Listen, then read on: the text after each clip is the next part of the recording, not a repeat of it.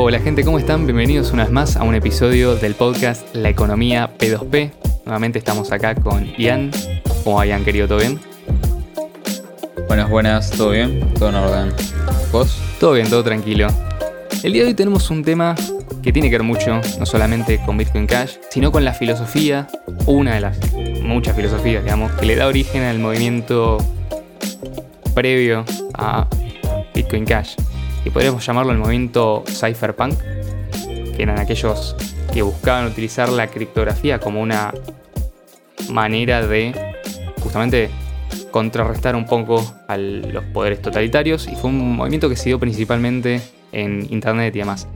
Pero previo a eso, también existió un movimiento llamado el movimiento del software libre, Free Software Movement, el cual tiene sus orígenes en la década de los 70 con la publicación de los primeros escritos de software y en una época en la cual el desarrollo de ciertos programas y de la, informática era de alguna manera mucho más libre, mucho más rudimentario en algunos aspectos, pero la comunidad, en este sentido, digamos, hablamos de una comunidad, tenía una intuición acerca de, bueno, esto tiene que dirigirse hacia un lado.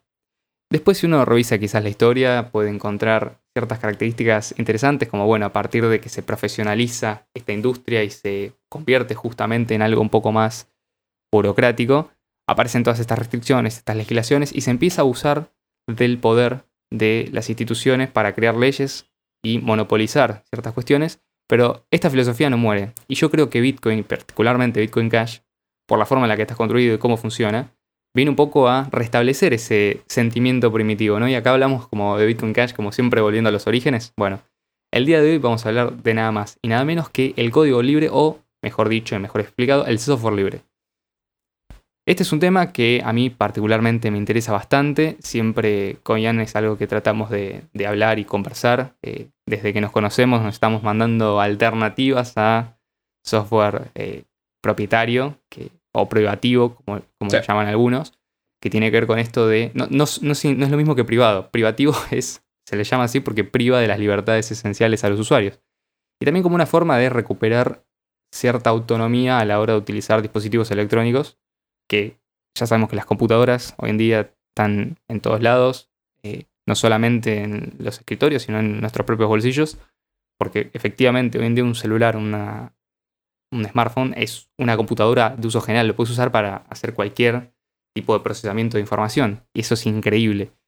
Eh, pero obviamente hacerlo tiene, digamos, riesgos y sobre todo si uno le importa la información que está tratando de procesar. Entonces, entender cómo es el software libre, por qué funciona, cuál es, cuál es la filosofía detrás de esto, nos pareció un tema interesante para traerlo el día de hoy y para comentarlo un poco, simplemente como extender un poco más a dónde queremos llegar con esta idea de una economía peer-to-peer descentralizada y que corra sobre los rieles del software libre. Sí, sí. Eh, y bueno, una cosa fundamental, esto creo que lo explicamos ya en algunos episodios, eh, no me acuerdo exactamente cuál ahora, pero Bitcoin Cash es código libre de base. Esto siempre está bueno, ¿no? Eh, anunciarlo. Y, muchas de las billeteras más usadas son código libre. O sea, todos los nodos son código libre, por ejemplo. Em, y esto se ve en las distintas implementaciones de Bitcoin Cash Node. O sea, todas las implementaciones que se tuvieron desde que Bitcoin era uno hasta que Bitcoin siguió como Bitcoin Cash, siempre fueron código libre. Sí. Eh, y, y, es algo como impensable que no lo sea. Totalmente. Literalmente, es algo implanteable. Totalmente.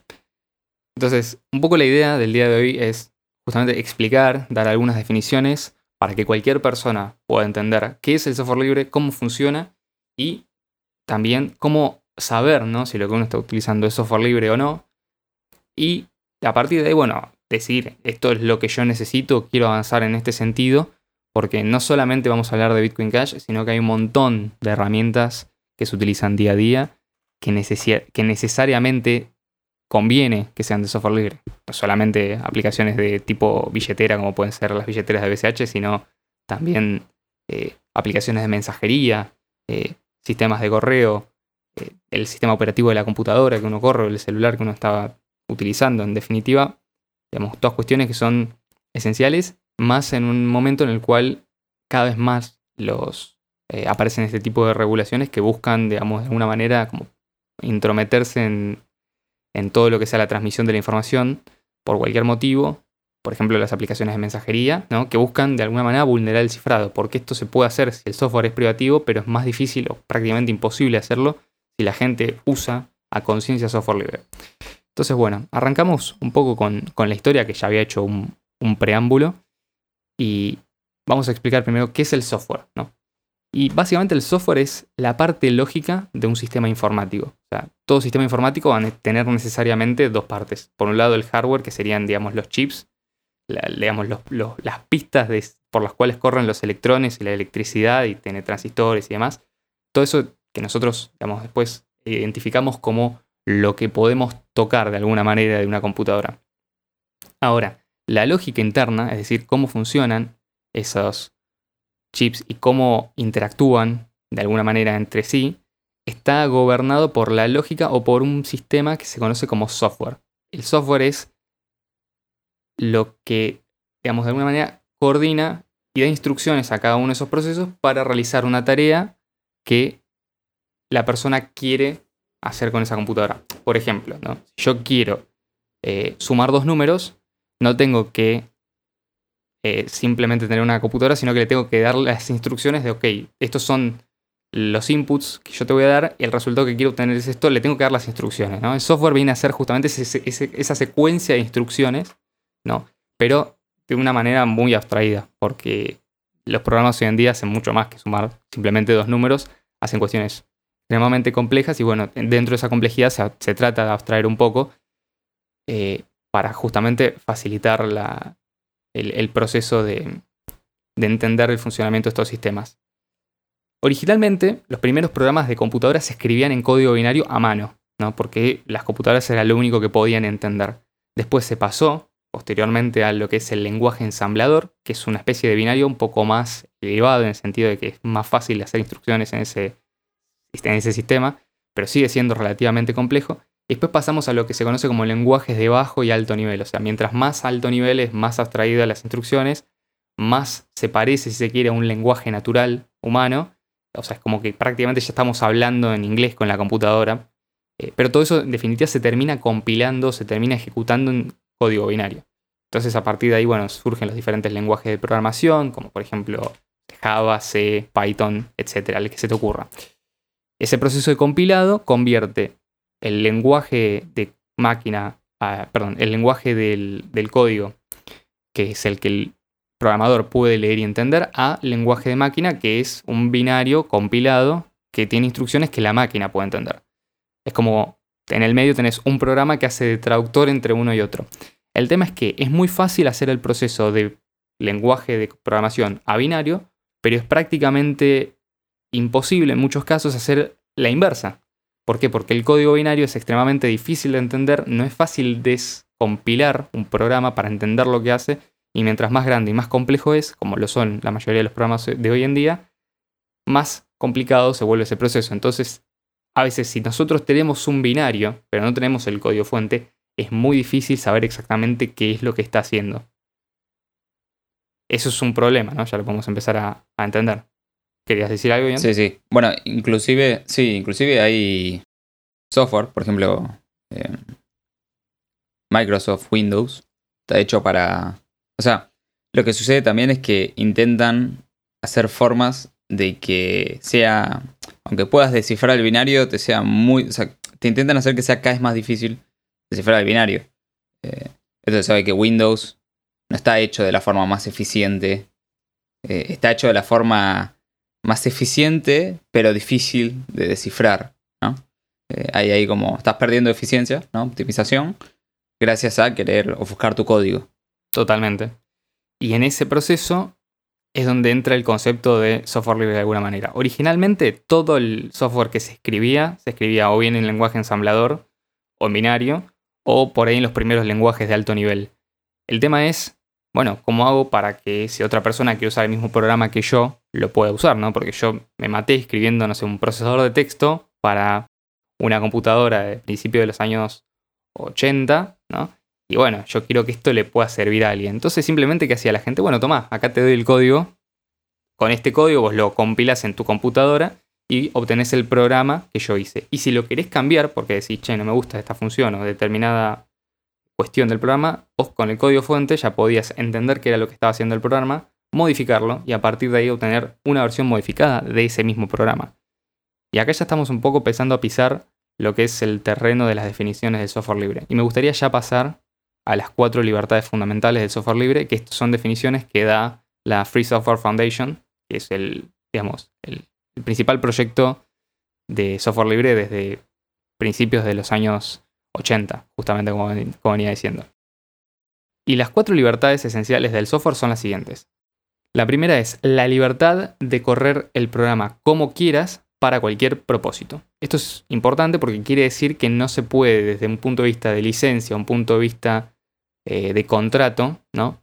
Eh, decirle al usuario cómo tiene que ejecutar ese programa, ¿no?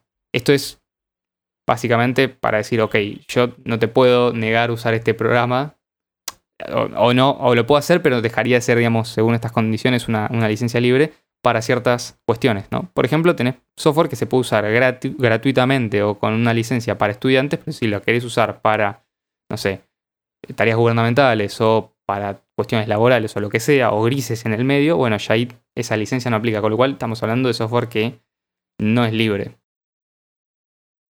¿Hasta acá algo, Ian, para comentar?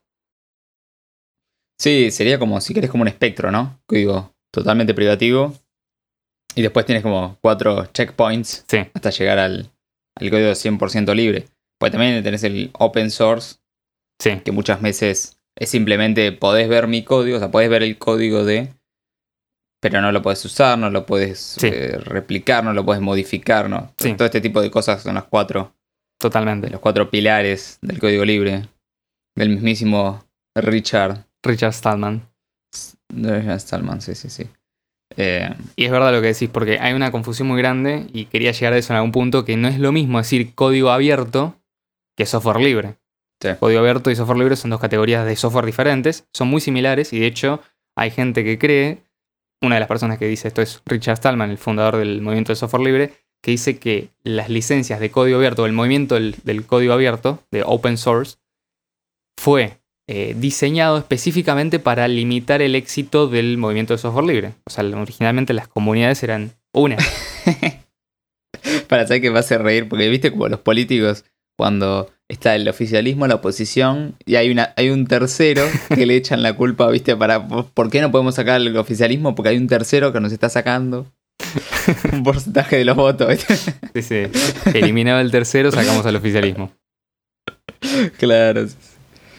Bueno. me causó gracia la, analogía, nomás. Sí, sí. Entonces, libertad, repitamos, libertad número cero es la libertad de correr el programa como desees para cualquier propósito. O sea, no, no puede una licencia de software libre contener, digamos, alguna condición para correr ese programa. Después, la libertad número uno es la libertad de estudiar cómo el programa funciona y cambiarlo así hace tu computación como tú deseas. Entonces, el acceso al código fuente es una precondición para esto. Si yo no tengo eh, acceso al código fuente, por más que me digan, no, bueno, si vos podés estudiar cómo el programa funciona y cambiarlo para que hacer lo que vos quieras, siempre y cuando puedas descompilar el binario. Bueno, eso es como una especie de trampa porque ya dijimos que es muchas veces imposible descompilar ese, ese lenguaje binario para poder a partir de ahí tratar de entender qué es lo que el programa hace. Entonces es necesario tener acceso al código fuente para poder entender cómo funciona ese programa y para poder efectivamente hacer que el programa funcione y trabaje para nosotros de la manera que nosotros queremos. Después, la libertad número 2, y estamos hablando de números porque esto arranca del 0 como buen programador, 0, 1, 2, o sea, la libertad número 2 sería la tercera. La libertad número 2 es la libertad de redistribuir copias, así puedes ayudar a otros. El objetivo de esto es mantener ese espíritu inicial de vos podés compartir esto con quien quieras. O sea, tomas mi programa y yo lo modifico y, o, recibo un programa que alguien me prestó y yo lo puedo compartir con otra persona. Porque en definitiva, es igual, digamos, para esto aplica lo mismo que las cuestiones de propiedad intelectual. Hay un libro muy bueno que se llama Against Intellectual Property, que explica, digamos, las falacias que hay detrás de la propiedad intelectual. Ahora, si querés, Ian, te, te utilizo para que nos expliques un poquito de este tema. Sí, sí, sí. Pero en definitiva tiene que ver con esto de, bueno, poder redistribuir copias, así se pueden ayudar a otras personas.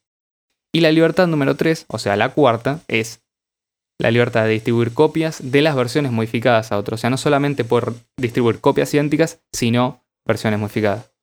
Entonces, al hacer esto, puedes darle a la comunidad la chance de beneficiar de, tus cambios y obviamente para hacer esto necesitas poder tener acceso al código fuente.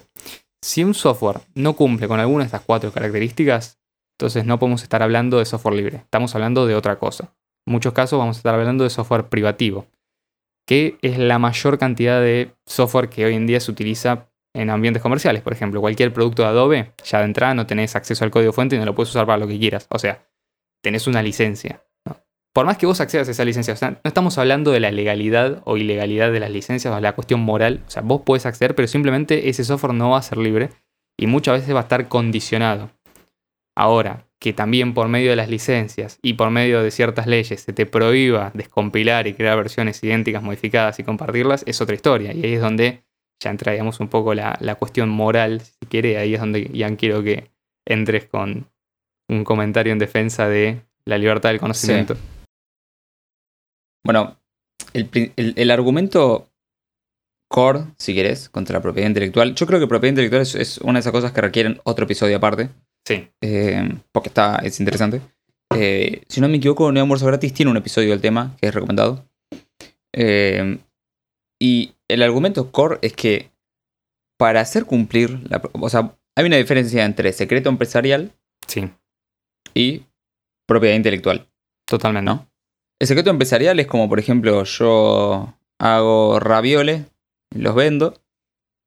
Y bueno, eh, tengo mi salsa de los ravioles, tiene algo mágico. Sí, la salsa secreta que lo hace mucho más rica que, que otra salsa. O la, salsa secreta, de Coca-Cola. De, la abuela. Sí, exactamente.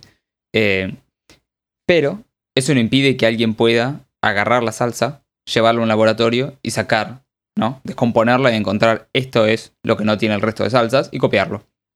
¿No? Entonces vos tenés, te cuidás, lo ofuscás, digamos, eh, hasta donde podés. Lo que no podés, que es lo, lo malo moralmente de la propiedad intelectual, es obligar al otro a no poder hacer eso, ¿no? Eh, obligar al otro a no, a, no poder meter tu salsa en un laboratorio. Sí. Eh, ¿Por qué?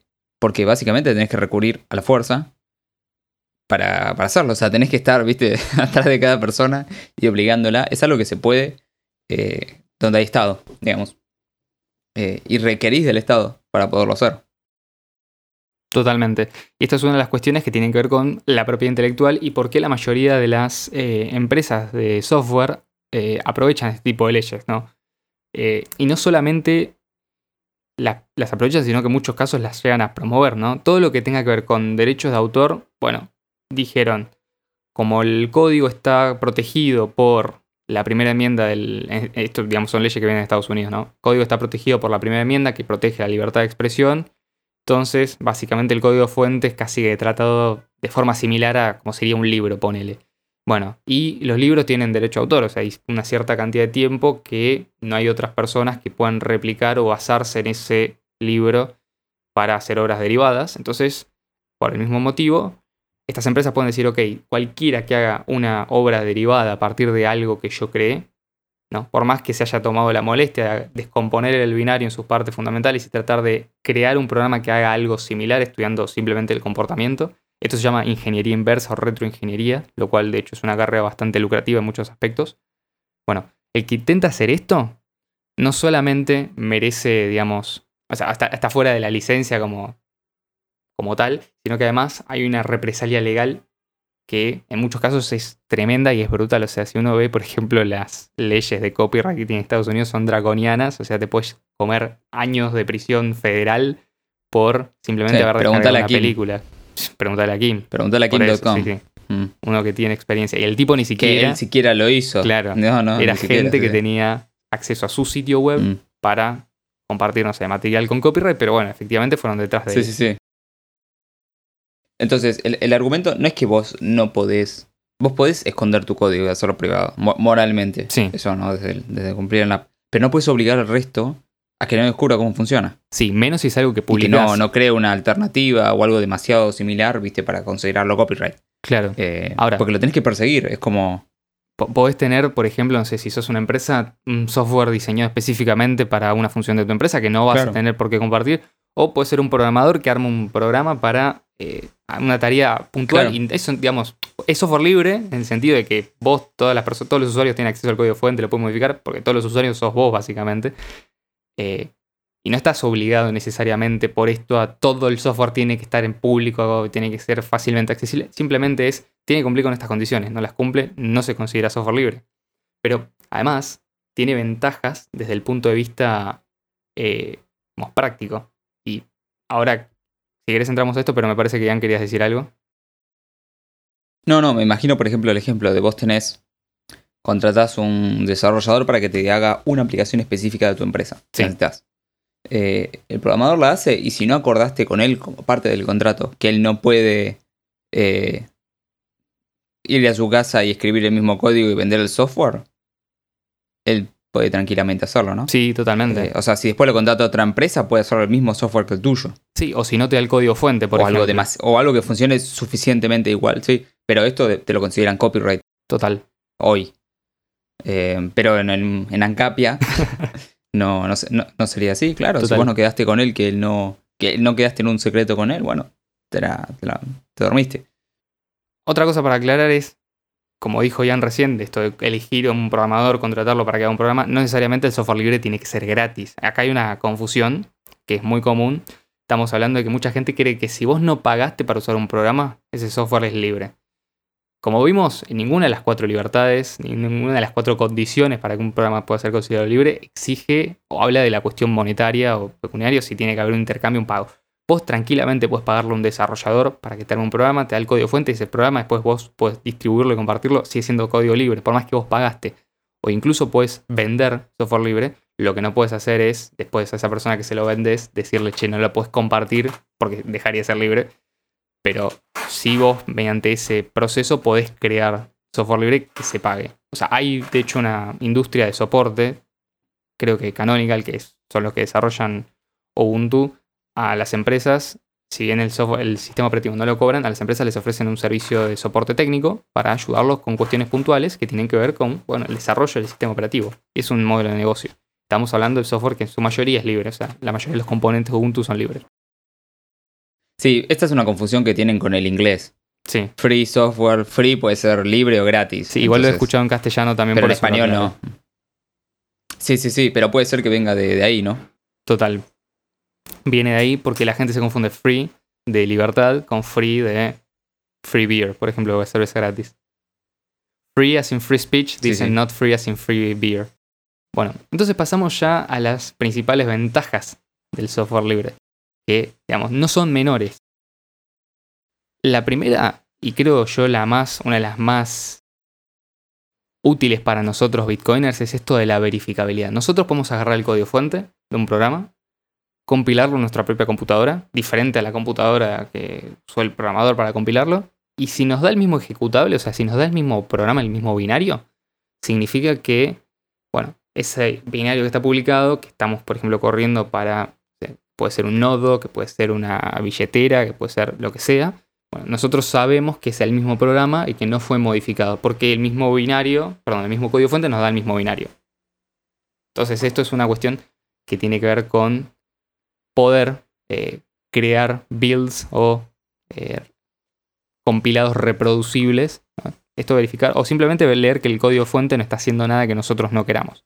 Para esto, obviamente, hace falta ser un programador. Nada de estas cuatro libertades exige que el código fuente sea accesible por todo el mundo, pero sí para una persona que es programador o que tiene conocimiento del lenguaje, que la pueda entender y que pueda procesar, digamos, en su cabeza cómo está funcionando el programa, es una posibilidad de verificar. Obviamente la mayoría del software libre que se distribuye como binarios, que por más que tengas acceso al código fuente, la verdad es que la mayoría de las personas no revisan el código fuente. O sea, si yo me pongo a revisar todos los paquetes que tengo en mi máquina con Ubuntu, y ten- tendría que terminar día de, arquero, porque básicamente el sí. proceso es interminable, o sea, es, larguísimo. Hay una cuestión de confianza, pero esa confianza se disminuye al mínimo porque vos en cualquier momento podés ir y verificar que lo que estás haciendo el programa es lo que dice. Sí, sí, no hace falta que lo hagas vos, siempre hay gente mirando, ¿no? Por eso, o sea, vos estás usando una billetera, por ejemplo, Electron Cash, que es software libre. Eh, hay gente que está mirando constantemente los repositorios para ver qué, cambios introducen los desarrolladores, ¿no?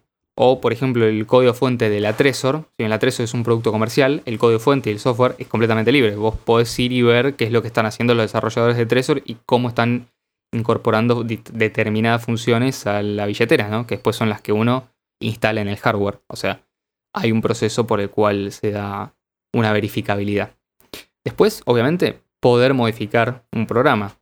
¿Qué pasó? Hace unos meses Audacity dijo que iba a empezar a meter, no sé, cuestiones de telemetría, que básicamente es esto de nos vendemos a una empresa y esta empresa va a empezar a recolectar información de los usuarios. Pero Audacity es software libre. Audacity, de hecho, es el programa que nosotros utilizamos para grabar los podcasts. ¿Qué pasó? Bueno, sacaron un fork de Audacity que tenía todo el era idéntico, pero sacó todo lo de la telemetría. Después, por ejemplo, hay un navegador que se llama LibreWolf, que básicamente es Firefox, con las opciones de privacidad por defecto, eh, como hardcodeadas para que sean mejores, ¿no? Que es mejor que usar Firefox de, de, la nada, así sacándolo, instalándolo, y sin las opciones de telemetría, o sea, no mandan nada de vuelta a Mozilla. Entonces. Sí, Telegram FOSS. Telegram FOSS, exactamente. Saca todos los binarios que no sean libres. Para Android está F-Droid. Quienes les interese, es básicamente una, Play Store, eh, pero solamente de aplicaciones libres. Y hay aplicaciones que son excelentes. O sea, ni, me pongo a nombrar algunas porque no termino más. O sea, creo que el 90% de las aplicaciones que tengo instaladas en el celular están en F-Droid. Por lo menos, ¿no? O por lo menos trato de usar las que más pueda. Y por último, también entender, que esto es algo que ya mencionamos, entender qué es lo que está haciendo el programa, entender qué es lo que se puede, digamos, hacer y efectivamente, bueno, poder modificarlo. Es un requisito en muchos casos ser programador o contratar a un programador, pero bueno, la posibilidad está que esto se pueda hacer, que no haya conflictos desde el punto de vista legal, es bueno.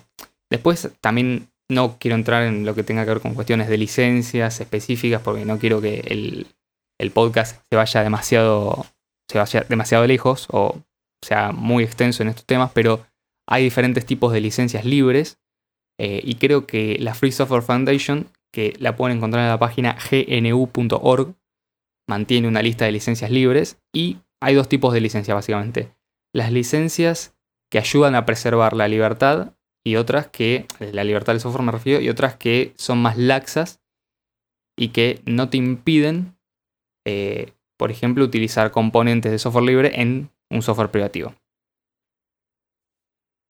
Entonces, vos podés tener una licencia libre que como requisito diga, bueno, si vos querés utilizarla esto en un proyecto derivado, el proyecto tiene que ser libre también. O sea, es como que mantiene ese, ese, sobre todo si lo querés, digamos, distribuir después. O sea, no puede, ¿esto para qué? Para que no venga Microsoft, por ejemplo, o Google, ¿viste? agarran un componente libre que desarrolló un pibito de 20 años de la India y después agarran este, el código, como es libre, lo usan, lo meten en su sistema y lo venden eh, a cambio de nada. No, esto, y esto ha hecho justamente que muchas empresas, puntualmente, no sé, IBM, Google, Microsoft, eh, incluso Amazon, bueno, montón de empresas que están en el mundo de la tecnología contribuyan o sean los principales contribuyentes con software libre, a pesar de que ellos después tienen sus productos derivados privativos y muchas veces eh, esos productos privativos hacen desastres con los usuarios porque maltratan a los usuarios, muchas veces introducen funcionalidades maliciosas que no podemos sacar, ¿no? Por ejemplo, el sistema operativo Windows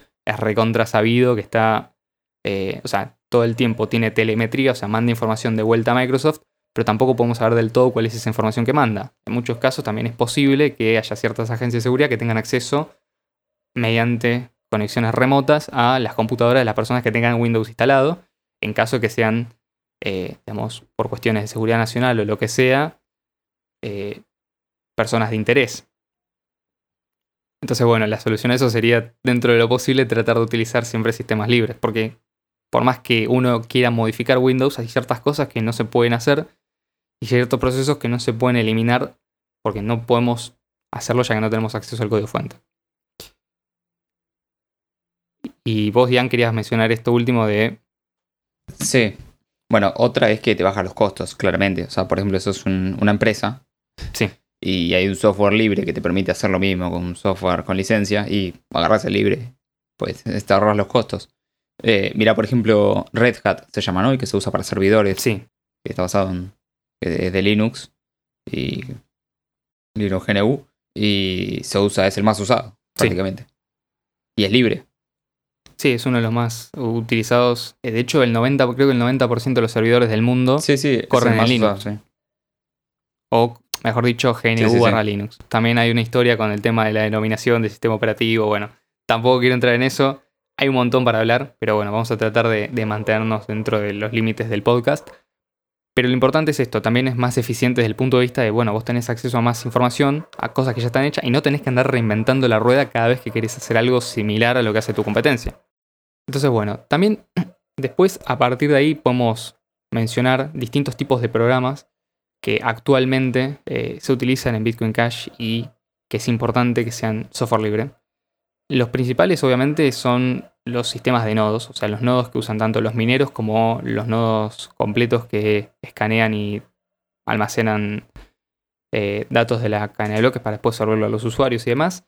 Estos nodos son, eh, la mayoría, o creo que todos, están escritos en eh, lenguaje de programación muy conocidos y todos son software libre, o sea, todos están publicados bajo una licencia que respeta estas cuatro libertades esenciales y además permiten eh, modificaciones. Después, si el minero quiere, porque le resulta más eficiente o porque tiene una solución personalizada, agarrar ese código, modificarlo para hacer algo y correr esa versión y no la versión estándar que está en el repositorio, por ejemplo, eso es otra historia. También, digamos, entraría dentro del concepto de lo que es software libre.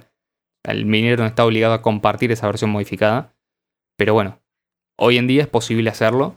Eh, lo importante es que todas las implementaciones de los nodos, que creo que hoy en día son cinco, están escritas y el código fuente está publicado. Entonces, esencialmente, Bitcoin Cash funciona como una tecnología que está montada sobre software libre.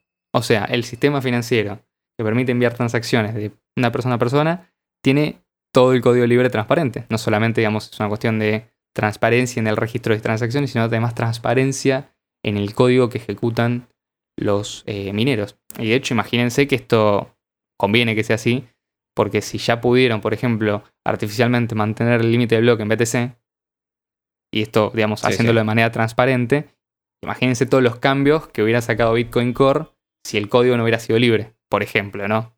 Oh, olvídate. No tenés ni Hacían un idea de cuáles son las reglas de consenso porque están determinadas por una empresa que tiene acceso al código y que no te permite ver el código binario, el código fuente, perdón. Después otro que sí. también es importante, y acá voy a, voy a tirar una, una piña un poco baja, las billeteras. Y las billeteras Sí. hay, digamos, de distintos tipos. Hay varias que son... Es todo un tema. Esto es un tema. Es todo un tema. A ver, ¿por dónde arrancamos? Sí. Las billeteras son el software que utilizan los usuarios para poder interactuar con la red de Bitcoin Cash, para poder hacer transacciones, para poder generar direcciones, para poder firmar esas transacciones y propagarlas a través de la red. Y esencialmente son una parte fundamental de todo el sistema, porque bueno, es lo que el usuario ve, o sea, es la interfaz que tiene el usuario para conectarse con esa red. Si la billetera no es buena o la billetera introduce funcionalidades que no son deseables, como por ejemplo publicidad, termina perjudicando la experiencia de usuario, termina haciendo que el Logos usuario se. Logos, logos azules por todos Logos lados. azules. Claro, vos decís, ¿qué verso es esto? Al final me versearon. ¿No? Sí, sí. Bueno, efectivamente, eh, lo que conviene siempre, por muchas razones, es utilizar billeteras cuyo código sea libre. ¿Por qué? Porque por lo menos si los desarrolladores del branch principal o de la rama principal van por un lado, vos podés usar una versión alternativa. Obviamente tiene que aparecer alguien que quiera mantenerla, ¿no? Pero vos, podrías utilizar una versión alternativa de esa billetera que te permita seguir operando en la forma a la cual estabas acostumbrado o incluso añadir otras funcionalidades que son preferibles. O sea, hay un montón de cosas que se pueden hacer con Bitcoin Cash. Todas las billeteras son diferentes entre sí.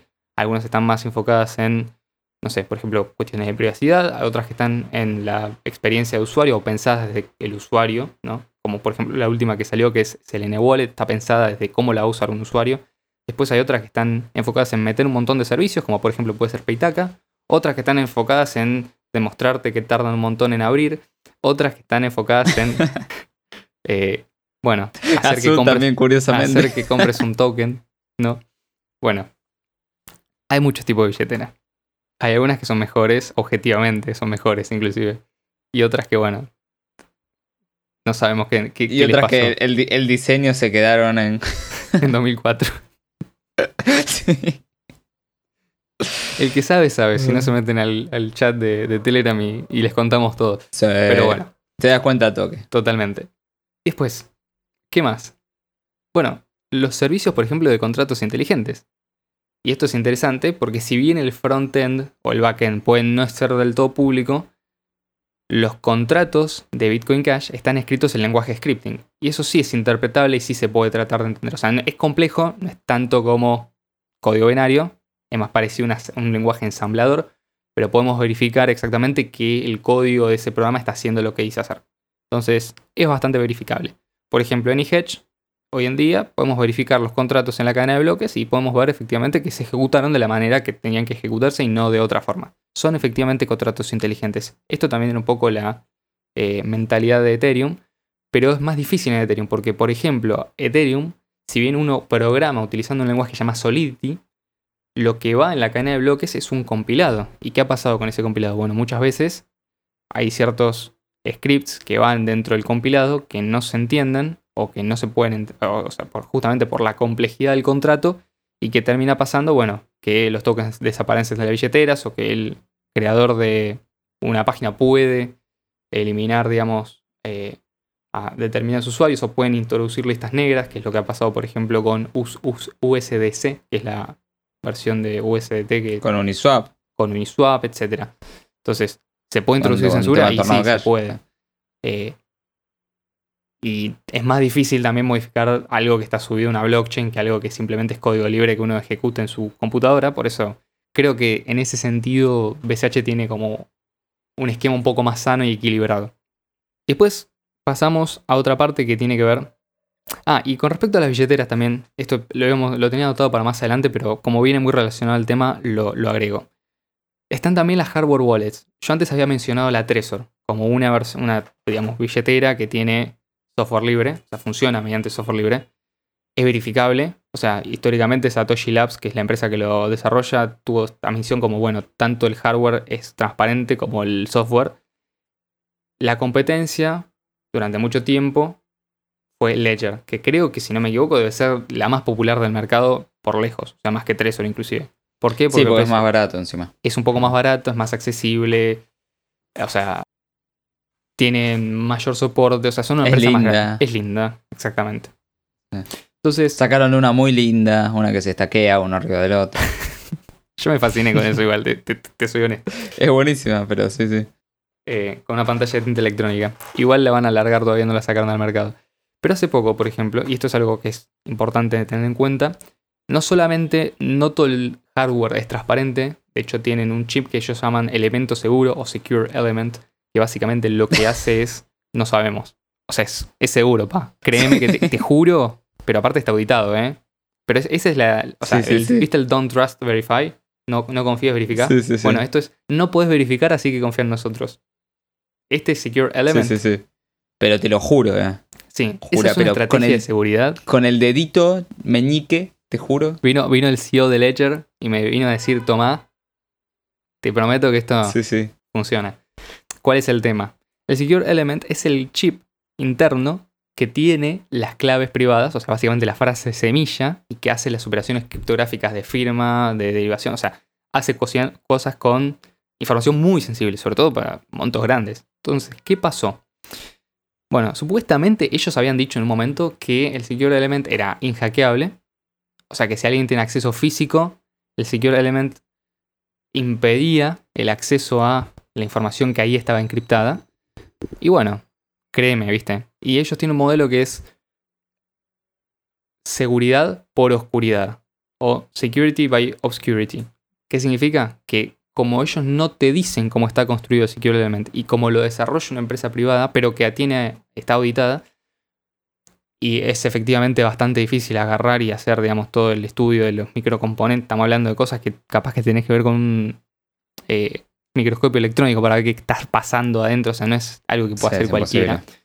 Como el Ledger tiene eh, este chip, en definitiva vos estás confiando con que ese elemento es seguro. Ok, perfecto. Ellos habían dicho, no es posible extraer las claves privadas de este chip. Perfecto. Que hicieron hace poco, sacaron un servicio que, palabras más, palabras menos, lo voy a hacer un poco burdo, te permite sacar las claves privadas, cifradas, según ellos, del eh, chip con el elemento seguro. Entonces, básicamente te están diciendo, siempre tuvimos la capacidad de sacar una actualización. Y no solamente eso, sino que el firmware, o sea, el software que corre el elemento seguro, también es código privativo. O sea, vos estás bajando un binario que no sabes lo que hace y que no Claro. puedes estudiar. ¿Cómo sabes que ese chip no- y ese firmware no solamente puede sacar las semillas si vos querés y vos accedes a este servicio, que ya de por sí es una mala idea, sino que además no lo puede hacer aunque vos no quieras, porque el firmware lo permite. Por ejemplo, en caso de che, una llamada de emergencia nacional que necesitamos sí o sí acceder a la billetera de esta persona, entonces cuando la conecte la próxima vez, mandame las claves privadas. No sabemos que no pueda pasar eso. ¿Por qué? Porque justamente es software privativo. Entonces, bueno, ahí ya creo que el rant va, va bastante claro, pero se entiende cuál sería el problema de permitir una cosa de este estilo, ¿no? De paso lo comento porque es algo que pasó hace poco y no es que, no es que diga que esto sea así, o sea, lástima porque Ledger era una buena compañía, o sea, tenía un buen producto, pero a mí me hace desconfiar fuertemente, o sea, elegiría cualquier otra cosa dentro de lo posible. Conclusión de este, de este programa, les hacemos una invitación a reemplazar en lo posible el software libre, perdón, el software privativo que estén utilizando, los que no cumplan con alguna de estas condiciones, por software libre.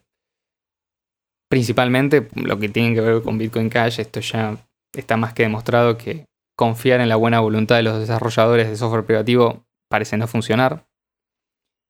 Pero sí conviene, digamos, tener acceso al código fuente porque si llega a pasar algo, bueno, siempre tenemos una ruta de escape, siempre aparece algún soldado encapuchado que tiene ganas de salir a recomponer el software.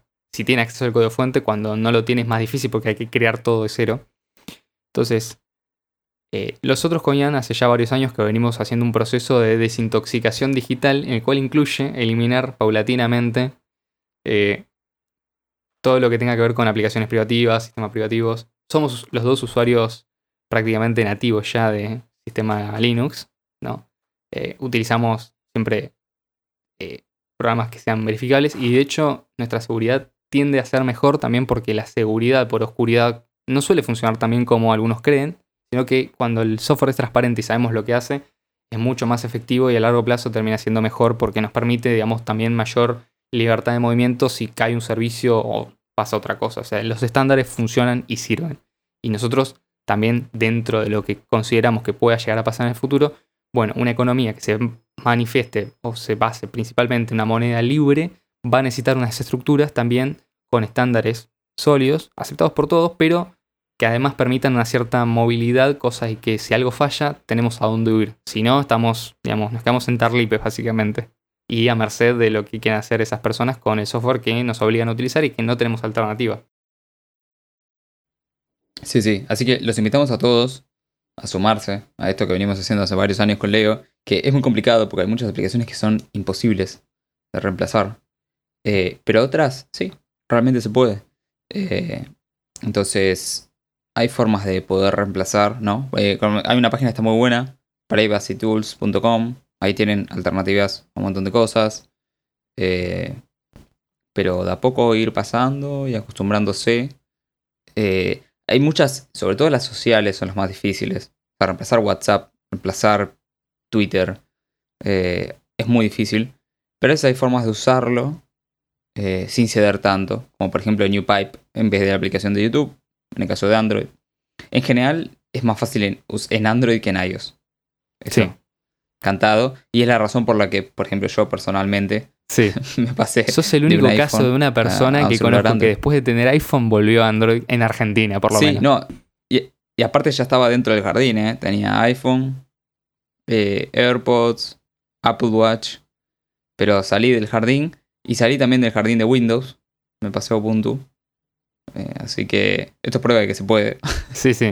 Y muchas de las aplicaciones que usamos son, son libres. Eh, Totalmente. Así que bueno, gente, este ha sido el episodio del día de hoy. Espero que les haya gustado. Como siempre nos pueden dejar sus comentarios, saben que nosotros los leemos. Si quieren sumarse para aportar sus ideas, nosotros tenemos un grupo dentro del canal principal de Bitcoin Cash Argentina. del grupo, perdón, tenemos un tópico que tiene que ver específicamente con desarrollo y billeteras. Ahí pueden pasar obviamente sugerencias. Y también para temas más eh, off topic o fuera del tema, pero que tengan que ver con esto, los pueden mandar directamente por el canal principal o tenemos un canal aparte secundario que, bueno, si entran eh, ya van a tener todos los enlaces. De hecho, Telegram es una de las aplicaciones que hasta, hasta ahora está funcionando con eh, software libre bastante bien, o sea, es, posible utilizarla de forma 100% libre. Eh, por ahí los servidores obviamente no son libres, pero bueno, el software, el cliente que uno corre en la computadora, sí. Entonces, en ese sentido es, es preferible a otras aplicaciones alternativas. Así que bueno, los invitamos. Muchas gracias, Ian, por la participación. Como siempre. No, eh. increíble explicación.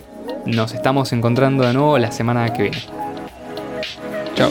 Hasta